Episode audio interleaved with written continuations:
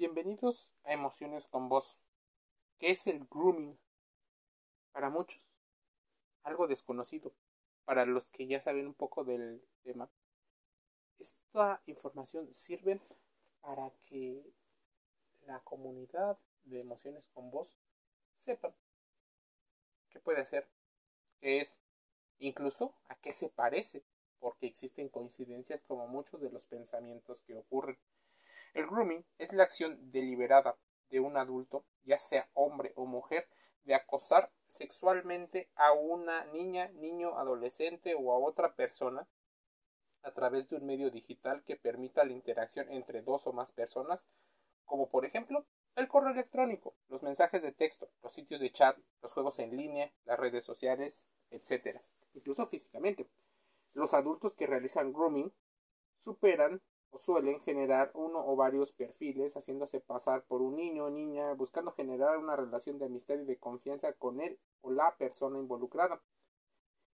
El grooming en muchos países es un delito penado por la ley que puede ser la antesala de otros delitos como obtener información para eh, abusar, extorsionar, para la explotación sexual en búsqueda de la trata de blancas, lo cual está prohibido también. Genera también encuentros personales entre personas con intenciones de cometer delitos, incluso la comercialización de contenido en búsqueda de pues hacer otro delito. Entonces, ¿qué ocurre? El grooming puede llegar a generar consecuencias psicológicas, físicas mm, terribles por parte de la manipulación que algún adulto llega a cometer. Es una acción en muchas ocasiones deliberada, premeditada, pero date cuenta que también es gradual, no es inmediata. Por eso, para muchos, los que no tienen tanto entrenamiento en educación emocional o, por ejemplo, tienen factores de riesgo como no tener una familia que les expliquen muchas de estas situaciones, pues están en mayor peligro que otras. No solo basta con prohibirles el uso del Internet o reducir solo ciertos sitios, basta de creer eso.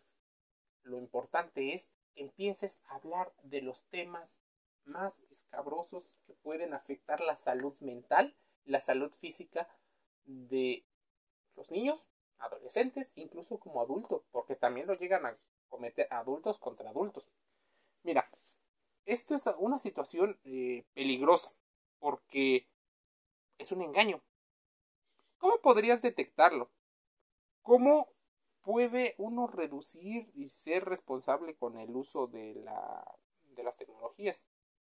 Mira, este posible engaño o el anglicismo eh, grooming, que puede ser traducido a grandes rasgos como el verbo to groom, que alude a las conductas de acercamiento o preparación para un determinado encuentro. Los bueno, las personas especializadas en prevenirlo y detectarlo normalmente aparecen incluso en las redes, dado que es el lugar donde ahorita se están cometiendo más. El significado, como te decía, es un ciberacoso, una situación, una modalidad que es usada por muchas personas que pueden ir en diferentes escalas. Desde la persona que no tiene muchas habilidades sociales y es torpe en interactuar y podría malinterpretarse. Por eso, reducir eh, los términos y las conductas a solo las personas malintencionadas sería una falacia. Por eso es importante conocer mucho más del término, no solo caer en el sesgo de confirmación de, ah, eso es lo que pasó, eso es lo que debería, ¿no? Hay escalas. Entonces, la más grave, pues claro, están los pedófilos y los pederastas buscan ganarse la confianza de las personas, pero también existen personas, adultos contra adultos, que buscan establecer vínculos emocionales con ellos, con objetivo de conseguir fotografías o videos de contenidos sexuales protagonizados por las personas. En el caso de los primeros, incluso llegan a mantener un encuentro sexual y esto con las consecuencias que llega a tener. Incluso existen los padrotes. Los padrotes incluso utilizan una situación de grooming para acosar y poder ir manipulando las emociones de las personas a las que van a engañar para ser víctimas de trata de personas. El grooming en las redes sociales es una de las principales amenazas que se puede encontrar. Puede ocurrir incluso extorsión o sextorsión, venganza y otro tipo de situaciones en búsqueda de controlar.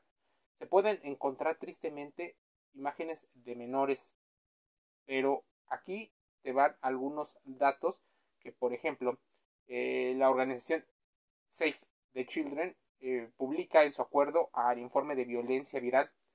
Dice que el 21.45% de los menores encuestados había sufrido grooming durante su infancia, el 15% más de una vez. Casi el 50% de las ocasiones las personas que intentó abusar era un desconocido, y la media de edad en la que se sufre son alrededor de los 15 años. Por su parte, la Unión eh, por los Niños en Estados Unidos mencionó que existía un 42% de menores entre los 13 y los 16 que habían afirmado recibir información de carácter sexual por parte de alguien vía Internet. ¿Cómo detectamos si un menor es víctima de grooming? Porque a veces la falta de comunicación o el entorno no permite que haya mucha comunicación entre padres e hijos. Los hijos a veces no saben comunicarse y los padres no saben hacer algunas investigaciones. Por eso, para poder detectar si una víctima, eh, una persona, un menor o una persona es víctima de grooming, antes debemos saber cómo actúan estos ciberacosadores, porque es lo más rápido de hacer. Lo habitual es que se hagan pasar por una persona de su círculo cercano, se hagan incluso su amigo. Por eso el listado de amigos o de amiguitos que tienes debes de distinguirlo entre las personas que son tus compañeros de trabajo o de escuela, los que son tus conocidos, los que son desconocidos. Debe de haber una división entre las personas, no todos son tus amigos.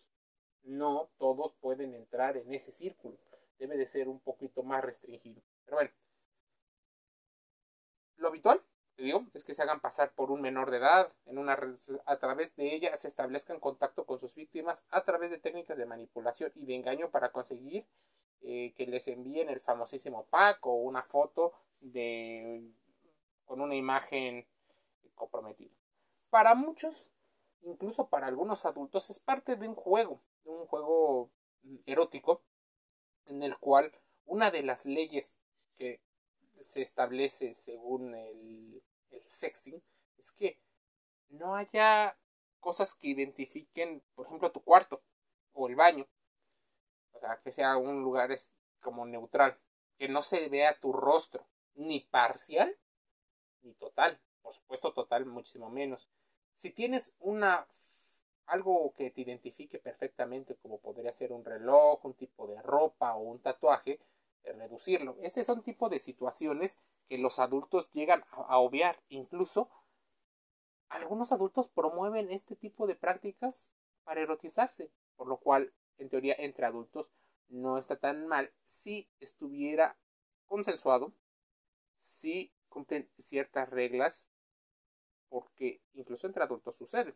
Así que también debes de tener cuidado, porque una vez que se logran las primeras imágenes, se comienza una fase de especie de chantaje o de extorsión en la que las amenazas a la víctima, ya sea menor o mayor de edad, se amenazan, por ejemplo, con compartir dicho material con desconocidos, por lo cual en ocasiones se les presiona a las posibles víctimas a enviarles más fotografías y videos de índoles sexuales, incluso ni siquiera enseñando los órganos genitales, también puede ser imágenes eróticas, en las cuales la ropa interior o algunas áreas que se consideran muy sensuales en una fotografía como podría ser los pies, el abdomen o incluso la parte de la clavícula entre el rostro y el pecho es algo que suele ocurrir en muchas ocasiones el grooming y el sexting van de la mano porque muchos menores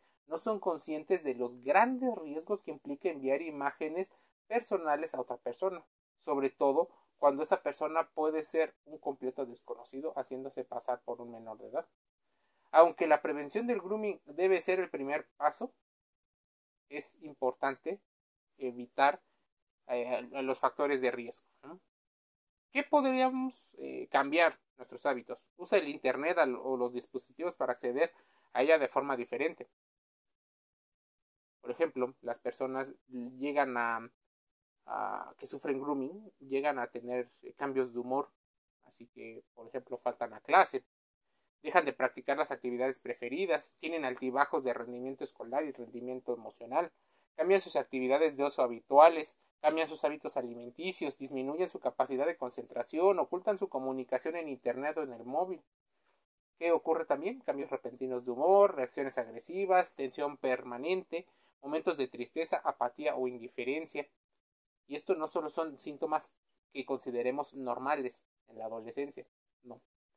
Cambios, por ejemplo, en sus relaciones, cambian de amigos de forma inesperada o extraña, eh, reacciones extremas frente a ciertas bromas o comentarios, miedo a salir de casa o directamente no querer hacerlo. Existe un terrible falta de comunicación entre padres e hijos, entre hijos o de los hijos hacia el medio exterior, hacia el mundo exterior. Cambian su relación con los adultos, empiezan, empiezan a tener síntomas físicos o psicosomáticos, como el cambio del lenguaje corporal frente a la presencia de determinadas personas, Incluso este podría ser un indicio sobre el acoso o el abuso que podrían estar sufriendo menores de edad por parte de sus familiares, que es un caso, mm, por ejemplo, de las violaciones que sufren menores de edad por parte de sus parientes cercanos. ¿Qué otra cosa ocurre en el espacio escolar? Prefieren estar en espacios en los que se sientan protegidos y en control los rincones, las paredes y otro. Existe una manifestación de dolencias frecuentes, lesiones físicas sin explicación, mareos frecuentes. Existen eh, formas, sí, de, tener el grooming eh, online. En el mundo donde los menores tienen acceso a Internet de manera cada vez más temprana, evitar el grooming y reducir eh, el impacto que pueden tener estos acosadores sexuales y ciberacosadores es rechazar mensajes de tipo sexual, no publicar imágenes ni datos personales con los que se puede identificar o localizar, utilizar perfiles privados y no aceptar solicitudes de desconocidos, incluso aunque sean amigos de tus amigos, no subir a redes sociales contenidos de carácter sexual, sexual y muchas veces te recomiendan no sensual. Entendemos que la forma en la que te puedes llegar a reafirmar sobre tu identidad. Puede ser incluso mostrando mostrándote, por ejemplo, en bikini, en el caso de las chicas, o en el caso de los chicos, enseñar el torso como parte de su trabajo deportivo.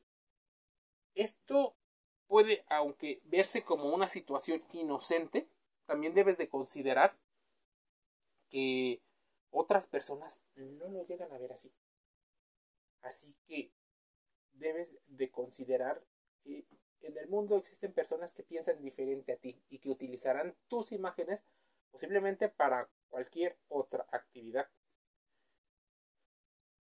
Debes de considerar que aunque es una forma de poder reafirmar, incluso de ser rebelde, incluso, déjame decirte, existen chicos que compiten o chicas que compiten contra otros chicos para ver quién tiene mayor atractivo en el mercado amoroso, en el mercado sexual. Esta práctica de competencia expone muchísimo a una persona o a las personas que lo rodean, por eso debes de tener en cuenta el contenido que subes de tus redes, eh, incluso a qué personas, por mucha confianza que te hagan creer sentir. Pon énfasis en eh, pues, la comunicación que tienes. No caer en chantajes y a la primera señal de ello, contárselo a algún adulto, incluso, si se puede, contárselo a los especialistas relacionados con la ciberpolicía. No es necesario que invadamos la privacidad de los menores a nuestro cargo. Esto para los adultos, puesto que las leyes de protección de datos también les amparan en muchas ocasiones. Explicarles los riesgos reales que existen en la red, pero también enseñarlos a saberla utilizar aprender en familia a manejar las nuevas tecnologías, colocar eh, ordenadores en zonas visibles, instalar antivirus y programas de navegación segura en dispositivos digitales, saber qué páginas se visitan, evitar instalar una cámara web en el ordenador y si se tiene desconectarla cuando ellos usen el equipo si no lo están utilizando, por ejemplo, para el home office. El grooming es un delito en muchos países. ¿Qué debemos ah, saber si conocemos a víctimas de grooming? Apoyar al menor de manera incondicional. No contactar con el acosador ni borrar información importante como ah, no no borrar los chats, los mensajes, las fotografías o videos de cara a las autoridades, pues estas pueden ser pruebas o evidencias del comportamiento del abusador. Eh, no ceder al chantaje del acosador y no hacer grandes este, exposiciones o amenazas. Denunciarlo a la policía. Buscar ayuda psicológica para el menor Incluso existen ejemplos de, de grooming muy conocidos eh, a lo largo del el mundo del periodismo. Pero ese será otro podcast. Te envío un saludo y te invito a suscribirte a Emociones con Voz en Spotify, Google Podcast, Apple Podcast y Anchor FM. Un saludo.